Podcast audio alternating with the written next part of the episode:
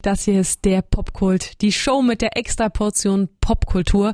Und die ganze Zeit versucht man ja irgendwie dieser Corona-Krise irgendwas Kleines Positives abzugewinnen. Auch wenn man auf das Kinojahr 2020 blickt, fällt das schwer. War jetzt nicht gerade das Jahr der Blockbuster, ne? Da hat Corona einen ordentlichen Strich durch die Rechnung gemacht. Aber kleinere, leisere Filme, die starten trotzdem in den Kinos und da kommt das kleine Positive, die bekommen durch die fehlenden Riesenproduktionen natürlich auch viel mehr Platz. Einer dieser kleinen, leiseren, aber sehr gefeierten Filme ist Miller Meets Moses, eine Coming-of-Age-Geschichte um eine schwerkranke 16-Jährige. Theresa, unsere Film- und Serienfachfrau, hat sich den Film natürlich angeschaut. Tag erstmal. Hallo. Also Miller ist vermutlich die Hauptfigur und bei Moses habe ich irgendwie gleich an ein geteiltes Meer gedacht. Hat damit vermutlich aber gar nichts zu tun, oder? Nee, hat nichts hm. mit der Bibel zu tun. Moses ist ein Junkie, der Miller oh. an einem Bahnsteig fast umrennt und sie dann um Geld anpumpt. Ich wurde aus meiner Wohnung geworfen und... Zwangsräumung. Ja, Zwangsräumung.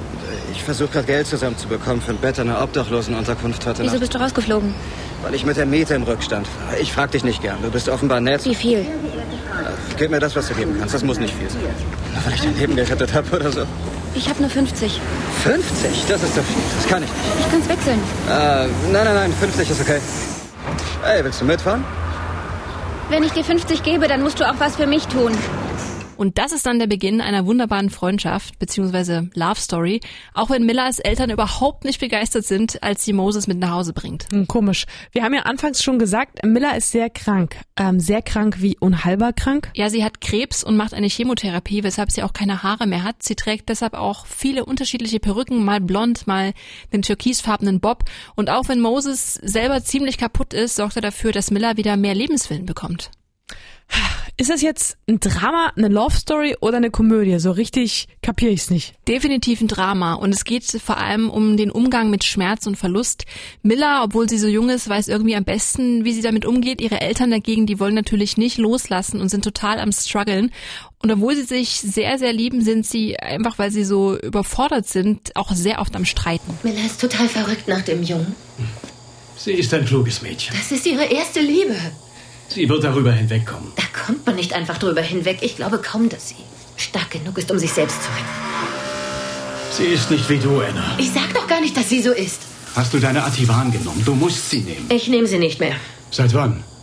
Seit Miller wieder da ist. Ich habe alles abgesetzt. Nein, nein, nein, nein, nein, nein, nein, nein. Das ist jetzt der allerschlechteste ich will nichts Moment. verpassen. Versteh doch, Henry. Es geht mir ohne ziemlich gut, weißt du? Du, du kannst nicht kannst nicht, kannst nicht, kannst nicht, kannst nicht jetzt schon durchdrehen. Millers Vater ist übrigens Psychiater und pumpt seine Frau mit Tabletten voll, damit die nicht so leidet. Millers Mom ist Musiklehrerin und hat seit der Erkrankung ihrer Tochter aufgehört, Klavier zu spielen, weil sie denkt, sie muss diese Leidenschaft opfern, damit sie ihr Kind nicht opfern muss.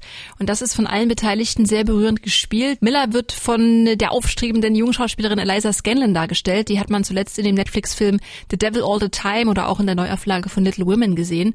Und in die Rolle ihres Vaters schlüpft Ben Mendelssohn, der so ein bisschen das Herzstück des Films Films ist und dem man all seine Fehler irgendwie nicht übel nehmen kann. Okay, stopp.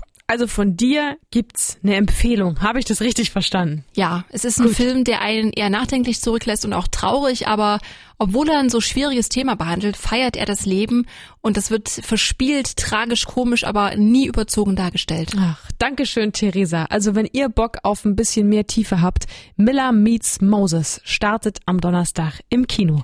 Wo habt ihr das gehört? Natürlich hier bei MDR Sputnik. Das ist der Popkult. Schönen Start in die neue Woche.